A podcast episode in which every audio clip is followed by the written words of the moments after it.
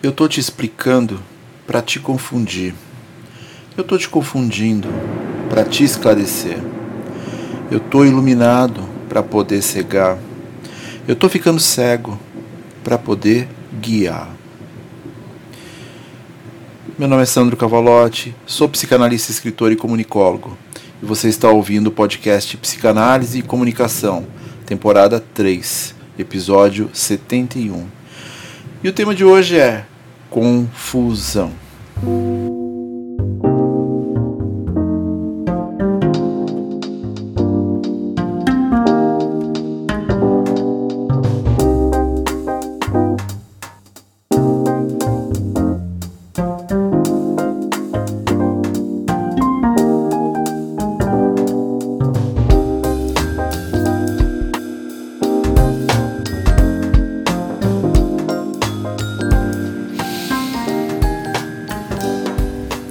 Tá confuso, né?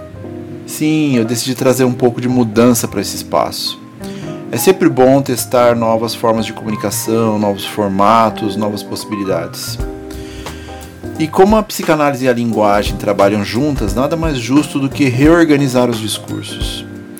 Iniciei com a ideia de trazer um trecho de música logo no começo, é, algo que funcione como um fio condutor do que será apresentado em termos de conteúdo.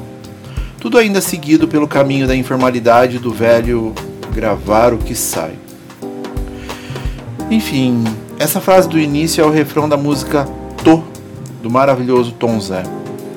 E para mim essa música é toda Lacan. Ele trabalha com palavras que se contradizem exatamente para buscar um sentido novo. Pode parecer confuso, mas de vez em quando a tal da confusão pode ser muito mais uma aliada do que um inimigo. Porque estar em confusão é também não ter certezas, e isso pode ser fundamental para um outro conceito, que Freud chamou de dever. Mas vamos por partes. Na etimologia, a palavra confusão vem do latim confúcio, mistura, desordem, e de confundere, misturar, transtornar. Portanto, podemos dizer que dentro de toda confusão há uma desordem, mas também uma estrutura de mistura e podem ser de sentimentos, razões, reflexões, percepções, uma infinidade de coisas que podem nos remeter à confusão. Inclusive, a psicanálise também tem que lidar com seus dilemas relacionados a ela. Por conta das traduções, das línguas, identificações de quem lê, direcionamentos de quem escreve. Não há como dissociar o estudo da psicanálise de ser em alguns momentos bastante confuso. E tudo bem com isso como uma prática que não está calcada no estudo ortodoxo e dentro de padrões organizados de pergunta e resposta, ao qual estamos acostumados, a confusão ao qual ela está atrelada é exatamente a de nos colocar em um lugar de incômodo, seja no estudo, seja na transmissão, seja no setting analítico. O ato de estar confuso é parte de uma dinâmica que atravessa nossas vidas desde crianças Afinal, somos destituídos do que efetivamente somos aos poucos, pelas influências e referências do que Lacan chamou de pequeno e grande outro. A partir de nossas relações com eles, nos tornamos assujeitados em nosso desejo, sendo guiados pelo desejo de um outro. No meio de tudo isso, há uma quantidade enorme de destituições que recalcamos em nosso inconsciente e em algum momento teremos que lidar com elas, o que nos causa incômodo sem nem saber de onde tal sensação aparece. Talvez devamos observar a confusão como uma peleja interna entre o que é racional e o que não é, segundo uma linha mais generalista. Ao estar confuso, ou melhor, sentir-se confuso, algumas perguntas podem ser feitas para tentar encontrar uma organização do que pode estar ocorrendo. Não é difícil se sentir confuso no cotidiano, a angústia surge quando tal confusão começa a afetar tal cotidiano. Quando ela nos impede de tomar decisões, de organizar raciocínios, de manter as relações saudáveis de trocas, seja na família, no trabalho ou em qualquer outro lugar. Algumas pessoas não conseguem realizar pequenas tarefas sem antes não arrumar algo que esteja bagunçado, por exemplo. Outras preferem não estar em espaços onde tenha barulho em excesso. Algumas simplesmente deixam de se relacionar com outras pessoas exatamente porque relacionamentos são muito confusos. Muitas vezes a desordem tem a ver com o fato de não estarmos nos relacionando muito bem com a dualidade de tomar decisões. O velho de que com toda escolha vem uma renúncia. Ah, mas se eu tiver que escolher entre duas coisas e ficar com as duas, também fiz uma escolha. Não, não fez. Porque não é realmente uma escolha, não é? O ato de abrir mão de algo é parte do conceito decisório de se relacionar com o que frustra, com o que deixamos, o que devemos deixar ir.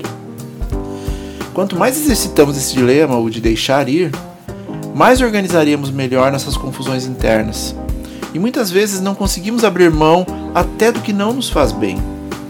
Nem percebemos isso, mas estamos tão acostumados com o que nos fere que não conseguimos nos abrir para novas possibilidades.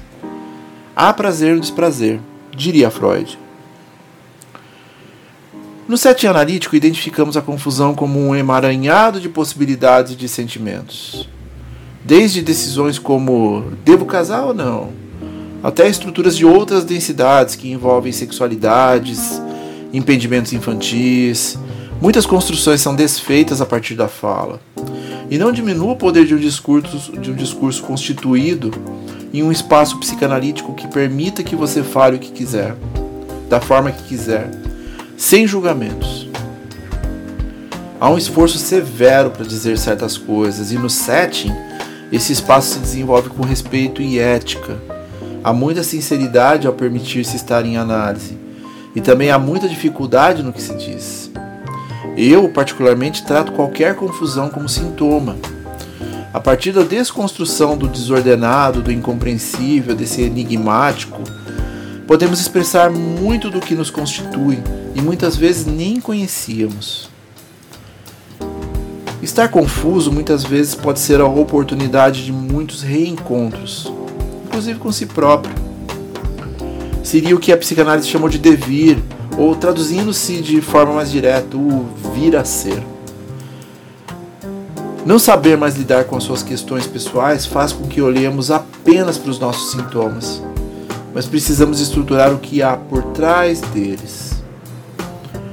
A confusão em si não é tão importante quanto o que a causou, porque há uma mudança em andamento que precisa ser observada, escutada e acolhida.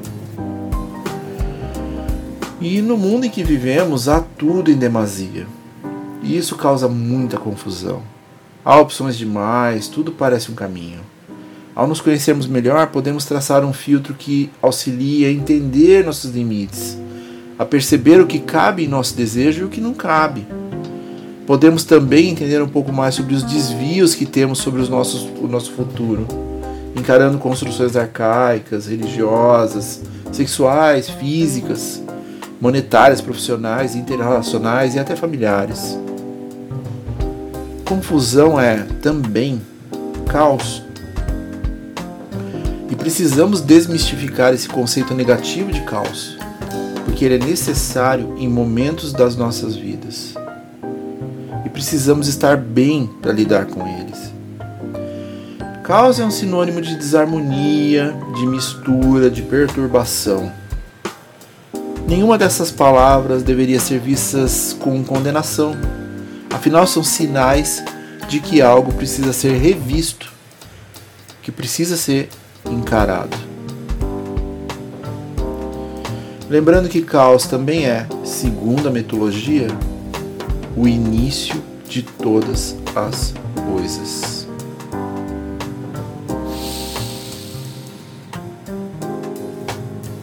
Bom, novamente, seja bem-vindo à terceira temporada do podcast Psicanálise e Comunicação. E caso queira conhecer um pouco mais da minha prática, meu website e redes sociais estão na descrição. Caso queira adquirir o livro Psicanálise e Comunicação Volume 1, ele está sendo vendido exclusivamente na Amazon. O link também está na descrição. E quero mandar um agradecimento especial ao Jota. Claro que eu não farei exposição do nome dele, que me mandou uma mensagem pelo e-mail. Segundo ele, é interessante e eu me inspirei bastante no fato de você gravar os episódios em uma tomada só.